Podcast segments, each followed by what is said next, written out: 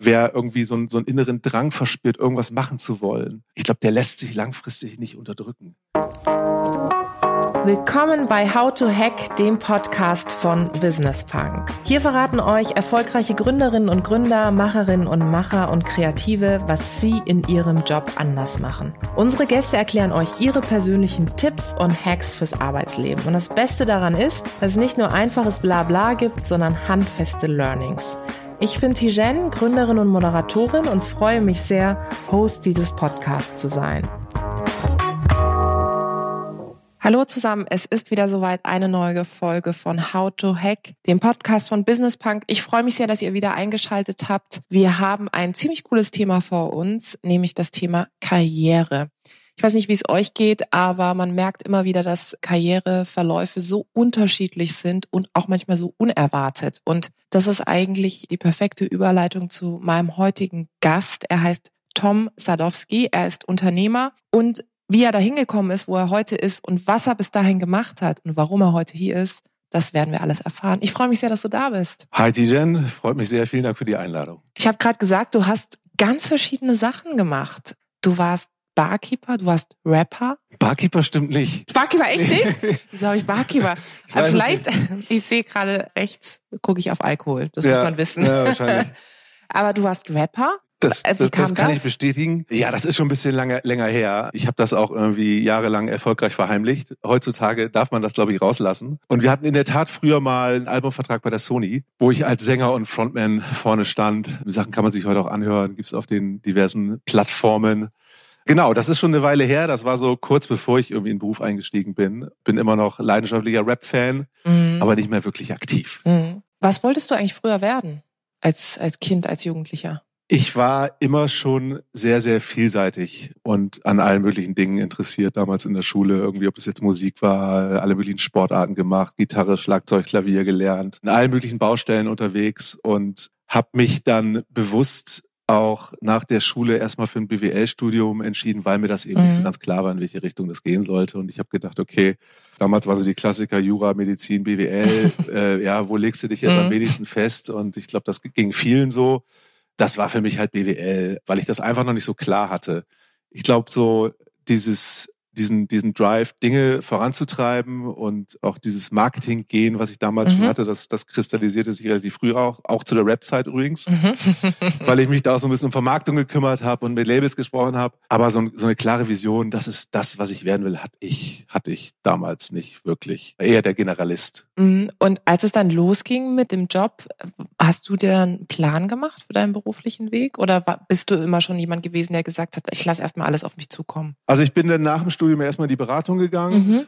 mit einer ähnlichen Vorstellung, dass ich da auch die Chance habe, erstmal zu lernen, verschiedene Mandanten zu treffen, verschiedene Projekte zu sehen, war da international auch sehr viel unterwegs. Fand ich damals halt als idealen Einstieg erstmal auch, um, um sich eben nicht festzulegen. Das habe ich viereinhalb Jahre gemacht, bis ich in so einer Art, ich nenne das immer Komfortzone angekommen bin, wo ich dann gemerkt habe, ja, alles super, du hast jetzt hier ein Netzwerk, du hast irgendwie einen vernünftigen Check am Ende des Monats und irgendwie alles steht dir offen auch in der Beratung, aber irgendwie merkte ich, das, das kann jetzt nicht alles sein. So und habe dann einen Schritt gemacht damals, der glaube ich recht ungewöhnlich war. Also ich habe wirklich von heute auf morgen den Job gekündigt, habe ein Startup gegründet und das war noch vor App Store, das war sogar noch vor YouTube, mhm. von null an basierend auf einer Idee meines Bruders, der damals so vektorbasierte Grafiken und Charaktere erstellt hat. Ich weiß nicht, kennst du noch Emily the mhm. Strange mhm. ja, oder Paul Frank? Ja, ja, So ein bisschen in die Richtung ging das. Und ähm, der hatte da halt ohne Ende Comic-Charaktere erstellt und drumherum eine ganze Welt gebaut mit einer eigenen Weltanschauung. Und mich hat das irgendwie nicht mehr losgelassen. Und irgendwann habe ich gesagt, okay, mir gefällt das. Jetzt müssen wir was daraus machen. So, und dann gesagt, getan, Job gekündigt, Businessplan geschrieben. Habt ihr das dann zusammen gemacht? Das haben wir zusammen gemacht. Hab mich um ein bisschen um die Finanzierung gekümmert, haben dann einen Angel mit an Bord genommen, ein kleines Team aufgebaut und haben dann erstmal angefangen, so eine webbasierte Welt, wo man diese Charaktere halt kennenlernen kann, zu entwickeln. Merkten dann aber auch jetzt brauchen wir auch irgendeine Monetarisierungsquelle. Äh, Macht Sinn. die, die langfristige Idee war so ein bisschen eine Marke aufzubauen und die dann lizenzrechtlich über verschiedene Bereiche zu, zu monetarisieren. Aber eine Marke baust du halt nicht von heute auf morgen auf. Ne? Ähm, deswegen ähm, haben wir dann erstmal angefangen, auch ein Klassiker, äh, eine Fashion-Linie zu designen und haben eben Sweatshirts, T-Shirts, alles Mögliche mit diesen Charakteren halt vertrieben. Das auch gar nicht mal so unerfolgreich. Wir waren da irgendwie bei Frontline. Kennst du das noch? Mhm, mh, ja, das war noch vor mhm, Zalando. Ja, ja. Im Store und auch bei dem einen oder anderen namhaften Local Dealer, wie beispielsweise Thomas I. Mhm. in Hamburg und so. Also haben da schon geschafft, in, in die diverse Stores zu kommen. Das haben wir eine Weile gemacht. Aber auch da merkte ich dann irgendwann, ja, mir fehlte da so die Skalierung, the next big thing. Wie lange habt ihr das gemacht insgesamt? Knapp zwei Jahre. Wie alt warst du zu dem Zeitpunkt? Ende 20. Und dann habt ihr irgendwann festgestellt, ja, okay, jetzt ähm, dann haben wir was anders machen. Ja, dann haben wir ehrlich gesagt so ein bisschen unterschiedliche Meinungen mhm. gehabt, wie das weiterging. Ich wollte das dann skalieren und in so einer Art Second Life World, mhm. was natürlich, wo du natürlich auch ein entsprechendes Kapital brauchst und große Finanzierungsrunden waren damals nicht wirklich üblich. Das war das eine, was schwierig war. Das andere, dass, dass mein Bruder auch eine andere Vorstellung hatte. Der wollte eher quasi diese Fashionlinie nachhaltig aufbauen und ja, so die Mischung aus bisschen wenig Cash und unterschiedliche Meinungen hat dann dazu geführt, dass wir gesagt haben, okay, wir, wir trennen uns hier, glaube ich. Danach bin ich dann bei StudiVZ eingestiegen. Das kennen wir alle noch. Das kennen wir alle noch, oder? das ist immer ganz witzig, wenn ich auf irgendwelchen Podiumsdiskussionen bin und es dann über dieses Internet da draußen geht und die ja. Social Media Kanäle. Irgendwann fällt immer StudiVZ. Ja. Für alle ist das irgendwie immer der Moment gewesen, wo man sich, glaube ich, das erste Mal damit beschäftigt, wie man so ein Profil aufsetzt, etc., oder? Ja, äh, zum einen das und ich glaube, es ist auch so ein Meilenstein in der in der Berliner Startup-Historie gewesen. So das erste ja. Thema, wo jeder drüber geredet hat. Ne, ich meine, dann kam immer Soundcloud ja. und dann ja. viele andere. Bin ja heute noch sehr sehr verdrahtet irgendwie, insbesondere natürlich mit der ganzen App-Community. Mhm. Das war natürlich eine großartige Zeit. Wir hatten 18 Millionen Active User zu der Zeit auf der Plattform, deutlich größer als Facebook, gigantisch. Und ich bin zu dem Zeitpunkt eingestiegen als der Markus Rieke, das ist der ehemalige, das war der mhm. ehemalige mhm. Nordeuropa-Chef von eBay, nach der Übernahme von Holzbring quasi reinkommen und mit der Aufgabe stellen, den Laden zu professionalisieren. Und, und meine Aufgabe war es, sich um mein VZ zu kümmern, also die, die, die dritte der, der Plattform. Es gab eben StudiVZ, SchülerVZ und mein VZ für alle Nicht-Studenten. Und dafür war ich verantwortlich, zum Nutzerwachstum beizutragen. Und die erste große Herausforderung war erstmal die ganzen Nicht-Studenten, die auf den anderen Plattformen waren, durch einen smarten Weg auf mein VZ zu kriegen. Und dann landetest du ja irgendwann bei Apple. Genau. Dann bekam ich irgendwann, also vielleicht nochmal einen Schritt zurück. Ich habe dann irgendwann gemerkt, dass die Luft bei StudiVZ so ein bisschen dünner wurde mhm. für all die, die nicht Werbung verkauften. Und mhm. das war ich eben auch nicht. Und es ging halt sehr stark um Sales und ich merkte halt, okay, ähm, das, was halt mein Fokus war, die letzten anderthalb Jahre ist jetzt nicht mehr ganz so stark gefragt und begann ich mich halt anderweitig umzusehen. Hatte dann auch ein Angebot von einem Hamburger Fashion-Label, Namen möchte ich jetzt nicht nennen, für eine COO-Rolle. Mhm. Hab da auch schon mündlich zugesagt, mhm. aber keine, keinen Arbeitsvertrag bekommen. Irgendwie, der Gründer war damals, glaube ich, so ein bisschen überlastet und das dauerte ja. alles lange. Und ja, in dem Moment bekam ich halt einen Anruf von Apple. Und die sagten halt, wir suchen halt jemand, der sich hier um das Marketing für iTunes kümmert im deutschsprachigen Raum. Und du wurdest uns empfohlen. Hast du dann direkt zugesagt? Ich habe lustigerweise direkt noch in diesem Telefonat abgesagt. abgesagt? Ja, weil ich ja diesen anderen, den anderen Job eigentlich schon hatte. Und das war, glaube ich, taktisch auch gar nicht mal so schlecht. Mhm. Ähm, ich habe gleich gesagt, vielen Dank, ich fühle mich geehrt, super, aber ich habe schon danke. was anderes, ja. bin raus. Dann fragte mich die Recruiterin in London, saß die, ja, hast du denn schon unterschrieben? War ich so, nee, unterschrieben habe ich noch nicht. Ja, dann komm doch wenigstens mal nach London, dass wir uns mal unterhalten. Mhm. Okay, da ich ja nach wie vor keinen Vertrag habe, machen wir das doch mal. Komm ich rum. Genau. Und dann bin ich nach London geflogen und damals war das noch ein relativ kleines Family-Business. Mhm. Office ist immer noch da, wo es damals war. Nur jetzt irgendwie zehnmal so viele Leute. Und da die halt wussten, dass, dass ich eigentlich schon abgesagt hatte, ging das auch relativ schnell. Ich meine, ich weiß, wie ein Bewerbungsprozess heute bei Apple aussieht. Deutlich anders. Ja, das kann ich mir vorstellen. Und ich hatte damals ein ausgiebiges Gespräch mit der Recruiterin, meinem Chef, damaligen ja. Chef und auch mit dem Oliver Schusser, der verantwortet mittlerweile Apple Music weltweit mhm. und das internationale Geschäft. Und ja, hatte da einfach ein super gutes Gefühl. Und dann bin ich halt zurück nach Hamburg, ich wohnte damals, noch in Hamburg und habe dann recht zeitnah zugesagt, ja. War dir damals schon klar, in Anführungszeichen, in was du da reingeraten bist? Also konntest du schon absehen, dass das wirklich so ein so eine große Geschichte wird? Also mir war klar, wie, wie groß bedeutend Apple und natürlich auch das Digitalgeschäft und damals iTunes war. Was mir null klar war, dass ich zehn Jahre meiner beruflichen Tätigkeit da verbringen werde, das hätte ich nie gedacht. Also wenn du mir das damals gesagt hättest, gesagt, never ever. weil ich immer so ein Typ war, der nach zwei, drei Jahren eigentlich irgendwie ja. was Neues gesucht hat. Das war mir überhaupt nicht klar, aber die Opportunity und sich ums Marketing zu kümmern, weißt du, für eine, für einen Service, der natürlich eine unglaubliche Strahlkraft hat, dass das eine einzigartige Opportunity ist, das war mir schon klar. Was hast du in der Zeit am meisten gelernt, gerade in Bezug auf deine berufliche Laufbahn, Karriere auch? Jetzt in der Marketingzeit. Mhm. Also was ich grundsätzlich in der Zeit aber auch generell bei Apple gelernt habe, ist Nein zu sagen und zu fokussieren. Das ist was einfach sehr, sehr tief in der, in der Apple-DNA, das wird dir wahrscheinlich auch jeder, jeder Ex-Kollege bestätigen, nach wie vor verwurzelt ist. Du kriegst halt natürlich unglaublich viele Anfragen und du musst einfach lernen, von 20 Sachen 19 abzusagen und wirklich nur die Sachen zu machen, die dich weiterbringen und auch alles immer aus vielen Perspektiven zu hinterfragen. Ne? Also was, was aus Marketing-Sicht für iTunes Sinn macht, macht nicht zwangsläufig auch aus einer übergeordneten Apple-Sicht Sinn. Mhm, so. Und mhm. das musste ich teilweise schmerzhaft lernen, habe da aber auch viel mitgenommen. Hast du dich auch verändert in der Zeit? Was sagen denn so Leute, die dich äh, länger kennen? Komm, plauder's aus. Glaube ich gar nicht mal, weil, weil ich irgendwie ich war jetzt nie so der, so der Apple-Jünger. Ja? Mhm. Da gibt's ja auch die Leute, so für die ist das ein Lebenstraum und und die, weißt du, machen das alles. Das glaube ich. Ne? Ja, ja. Das ja. war für mich nicht so. Ich habe, ich habe, ich glaube, ich bin irgendwie, hab's geschafft, irgendwie ich selbst zu bleiben. Ich habe mir versagt, gute, gute Dinge abgeschaut, viel lernen können. Aber ich glaube jetzt nicht, auch wenn es wirklich zugegebenermaßen eine sehr lange Zeit war, dass das irgendwie meine meine Persönlichkeit verändert hat. So weit würde ich nicht gehen. Jetzt hast du auch in einem sehr internationalen Kontext gearbeitet. Was hast du da erlebt, wie auch Karriere definiert wird, gerade im Vergleich zu, ja, zu Deutschland oder auch Europa? Na gut, du bist halt bei Apple natürlich in so einer Bubble, wo Karriere innerhalb von Apple bedeutet, sich mit internationalen Opportunities anzufreunden, also international zu denken. Mhm. Das ist, glaube ich, schon mal ganz anders, als, als es hier der Fall ist. Und auch flexibel zu sein bezüglich neuer Rollen. Also ja. ich habe fünf Jahre Marketing gemacht, ich habe fünf Jahre den App Store verantwortet. Das sind komplett zwei verschiedene Paar Schuhe. Nun fällt dir das aber in so einem Business-Umfeld auch leicht, weil den App Store gibt's erst seit gut zehn Jahren. Ich hätte dir jetzt nicht irgendwie nach dem Studium sagen können, ich will mal irgendwie das App-Geschäft managen, weil es gab's halt nicht. Und diese Bereitschaft, glaube ich, so in, in, in neues, kaltes Wasser zu springen, ist, glaube ich, was viele da haben weil sich das Business auch so unfassbar schnell verändert. Und das lernst du da halt auch, dafür offen zu sein und zu sagen, ja, ich habe da zwar keine Ahnung, aber wenn ich es nicht habe, wer hat's denn dann, weil das Thema so neu ist? Also mache ich meine Hausaufgaben und wachs da rein.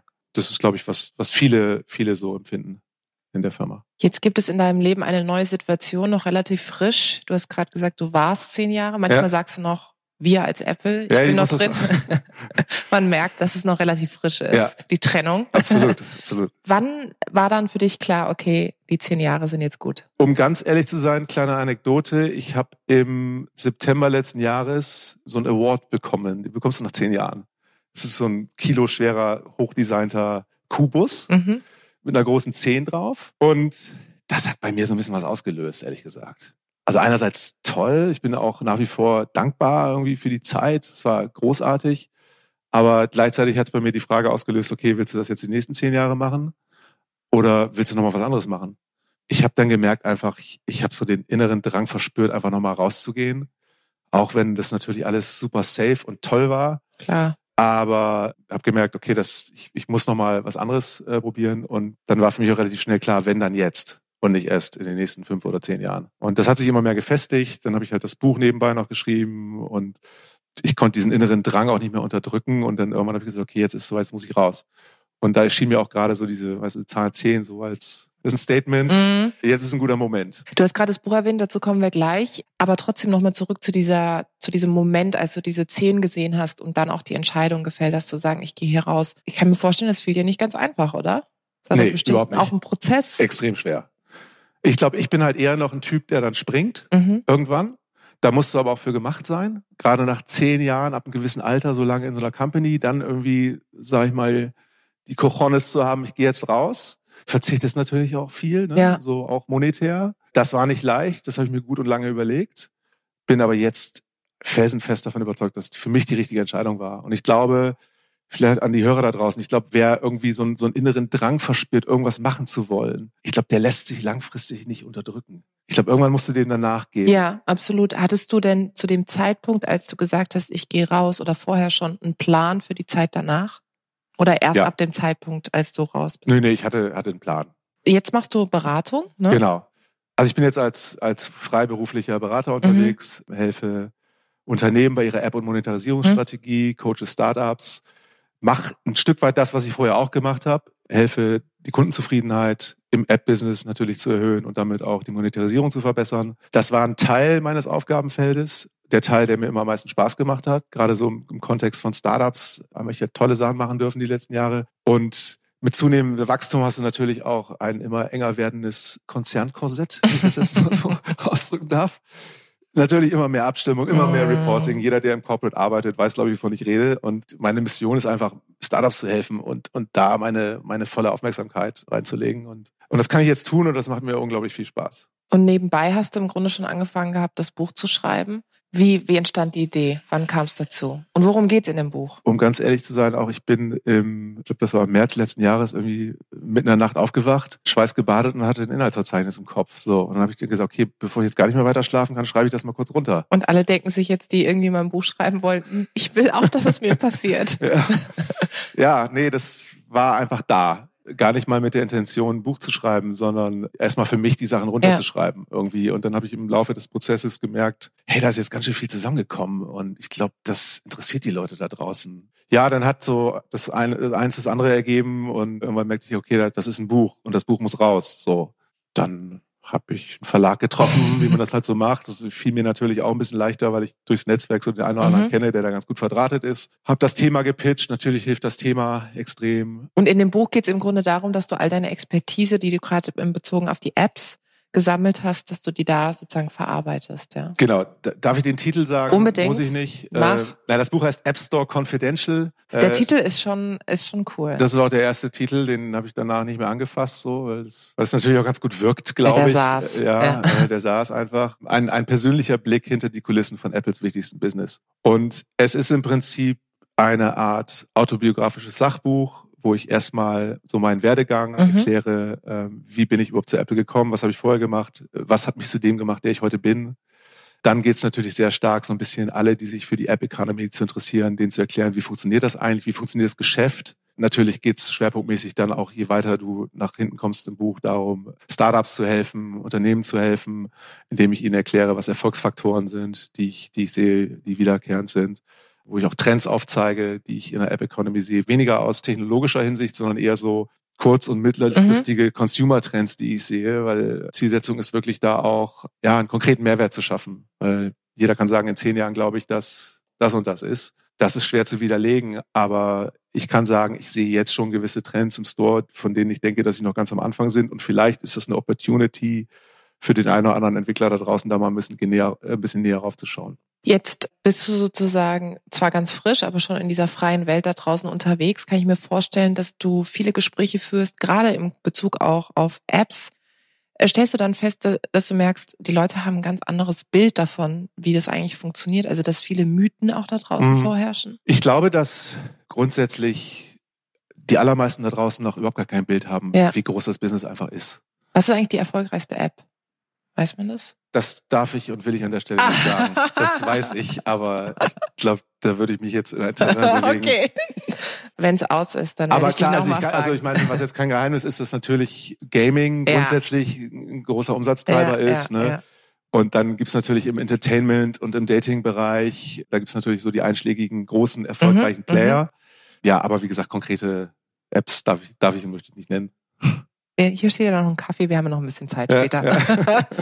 und okay, dann hast du dieses Buch geschrieben und war das für dich auch, hast du richtig gemerkt in der Zeit, als du es geschrieben hast, dass es für dich auch wichtig ist, jetzt auch im Kontext beruflicher Werdegang, das alles mal ein Stück weit zu verarbeiten, gerade wenn es auch so ein bisschen autobiografisch ist? Ja, ja, voll. Also das, das war für mich auch ein Stück weit nochmal so ein Selbstfindungsprozess, irgendwie nochmal zu alles zu rekapitulieren, was ich gemacht habe auch zu hinterfragen, warum ich es gemacht habe, was so die logischen nächsten Schritte für mich sind. Absolut, es hat mir unglaublich geholfen, auch für mich da nochmal Klarheit zu haben und auch ein bisschen Zeit zu haben, zu reflektieren und zu überlegen, wie soll die Reise jetzt eigentlich weitergehen. Und das brauchte ich auch, um die Entscheidung letztendlich zu fällen. Das kann so, ich mir weil, vorstellen. Wie gesagt, das ist, ja. das, das, die Entscheidung ist nicht leicht. Das wird dir jeder sagen, der jahrelang bei Apple war. So, Ja. da gehst du halt nicht mal eben ja, raus. ja. Jetzt kann ich mir vorstellen, dass du vorher als Angestellter noch mit einer relativ hohen Schlagzahl unterwegs warst. Wie nimmst du dir denn deine Auszeiten? Ich meine, jetzt ist es wahrscheinlich ein bisschen anders, wobei ich, so wie ich dich gerade wahrnehme, mir vorstellen kann, dass du trotzdem einen vollgepackten Tag hast. Aber wie relaxst du denn? Ja, also äh, mein Leben spielt sich schwerpunktmäßig zwischen Job und Familie ab, wie bei so vielen. Das sind die Sachen, die natürlich im Vordergrund stehen.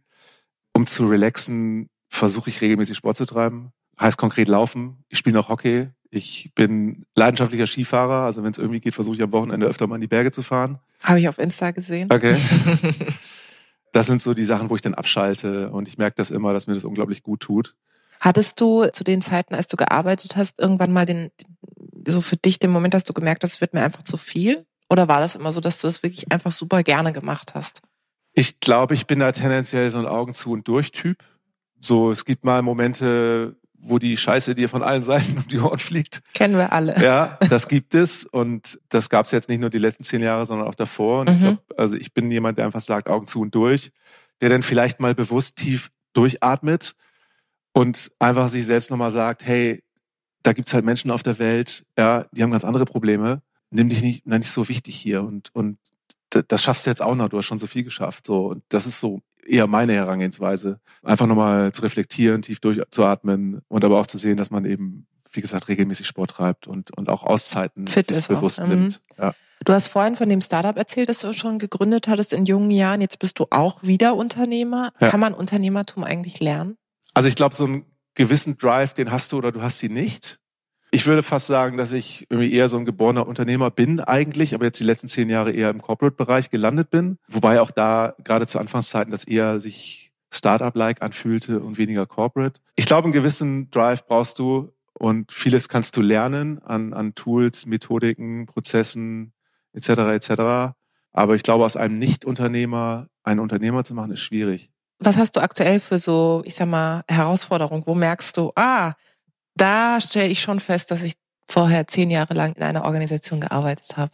Also ich nehme das ganz ehrlich gerade gar nicht als Herausforderung wahr, sondern ich, ich, ich genieße Genieße das. es, ich, ja, ich, ja. ich liebe das im Moment wirklich. Diese, weißt du, diese Selbstverantwortung und die Freiheit, die ich habe. Natürlich muss ich mich um alles selbst kümmern, so, aber das gibt mir auch eine, eine unglaubliche Freiheit und auch ein unglaubliches direktes Feedback, was ich vorher nicht so hatte. Und ich merke jetzt auch, dass ich mich mit Themen auseinandersetze, mit denen ich mich halt jahrelang nicht beschäftigt habe. Und dadurch natürlich auch viel Neues lerne. Vorher war ich so ein bisschen in meiner Bubble. Mhm. Und ich, ich genieße das wirklich, mir macht das unglaublich viel Spaß. Ich nehme das auch überhaupt nicht als Belastung wahr. Also ich kann ja gar nicht viel nennen.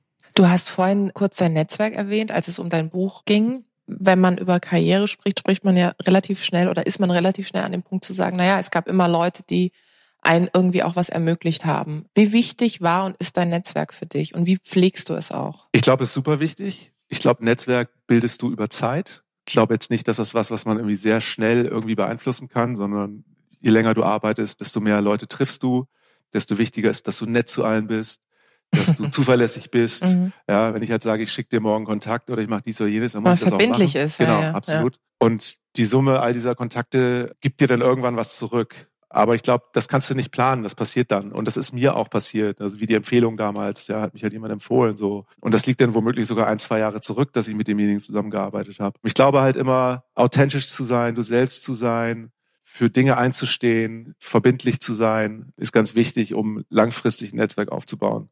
Wie wichtig ist Sichtbarkeit für die eigene Karriere? Kommt drauf an, wo. Ich meine, ich hatte jetzt, sag ich mal, die letzten zehn Jahre außerhalb von Apple so Zero Sichtbarkeit. Natürlich in der, in der App-Community kennt mich so ziemlich jeder, sag ich Mhm. mal. Aber außerhalb halt nicht. Und das ist ja auch nicht schlimm, wenn du dich in der Bubble bewegst, sag ich mal. Aber wenn du jetzt natürlich da rausgehst und für Themen stehen willst und dir da auch irgendwie einen Namen aufbauen willst, dann ist es natürlich super wichtig. Und auch das ist, ist ein Feld, was für mich komplett neu ist, so. Was mir auch, was mir aber jetzt auch Spaß macht, äh, mich damit auseinanderzusetzen. Aber ich habe natürlich den Vorteil, dass ich, dass ich natürlich durch die zehn Jahre natürlich schon ein Netzwerk habe und man mich in der Community und in dem, was ich mache, auch kennt. Und ja, und vor allem auch eine Expertise aufgebaut ja. hast. Ne? Ich glaube, so äh, Sichtbarkeit um des Sichtbarkeitswillen ist irgendwie ja. schwierig. Und ich finde, das merkt man Leuten auch immer an, ob es ja. denen wirklich um die Inhalte geht. Und das hat man, finde ich, bei dir relativ schnell auch gemerkt, dass, ähm, und auch jetzt im Gespräch, dass du wirklich immer sehr content getrieben hm. bist, an der Sache orientiert bist wir sind fast am Ende, auch wenn ich noch gerne erfahren werden wollen würde, welche. Apps die erfolgreichsten sind. Aber vielleicht noch mal gegen Ende.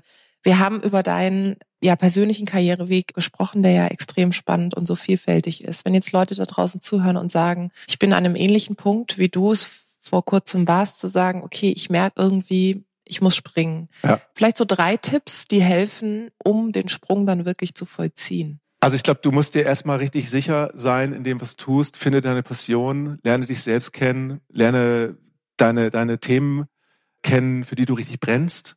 Das ist natürlich insbesondere, wenn du anfängst, irgendwie ins Berufsleben zu gehen, noch viel wichtiger mhm. als, als später. Dass du für dich so eine Sicherheit hast. Ich wusste halt gegen Ende des Jahres, hey, das will ich machen, dafür brenne ich, das ist meine Mission. Und das ist, glaube ich, so die Grundvoraussetzung. Dann ist es natürlich, je älter du wirst, auch schwieriger immer, ja, irgendwie familiäre Verantwortung ja. und so weiter und so fort. Ich glaube, wenn man diesen Drang verspürt, dann würde ich immer empfehlen, früher zu springen und nicht später, weil das wird nicht leichter. Das wäre ein Tipp an der Stelle. Bist du eigentlich ein Vorsatzmensch? Hast du dir irgendwas für 2020 vorgenommen? Nee, jetzt mal bewusst gar nicht. Reingehen und genießen auch, genau. oder? Ja, ja. Dann würde ich vorschlagen, machen wir Folgendes. Wir verabreden uns jetzt für genau in einem Jahr. Okay. Nächstes Jahr um die Zeit. Entweder ja. nehmen wir dann nochmal einen Podcast auf. Ja, ich ja. hoffe natürlich, dass es den dann noch gibt. Und gucken, wo du dann stehst. Sehr gerne. Ich bin, ich bin selbst sehr gespannt. Äh, wir haben ein Date, würde ich sagen. Okay. Ich freue mich. Prima. Vielen, vielen Dank. Freue mich drauf. Danke für die Einladung. Vielen Dank da draußen fürs Zuhören. Ich hoffe, es hat euch gefallen. Lasst uns gerne Feedback da, Verbesserungsvorschläge, was wir besser machen können sollen, was wir vielleicht genau so behalten sollen. Abonniert uns fleißig auf iTunes oder Spotify. Ich freue mich aufs nächste Mal.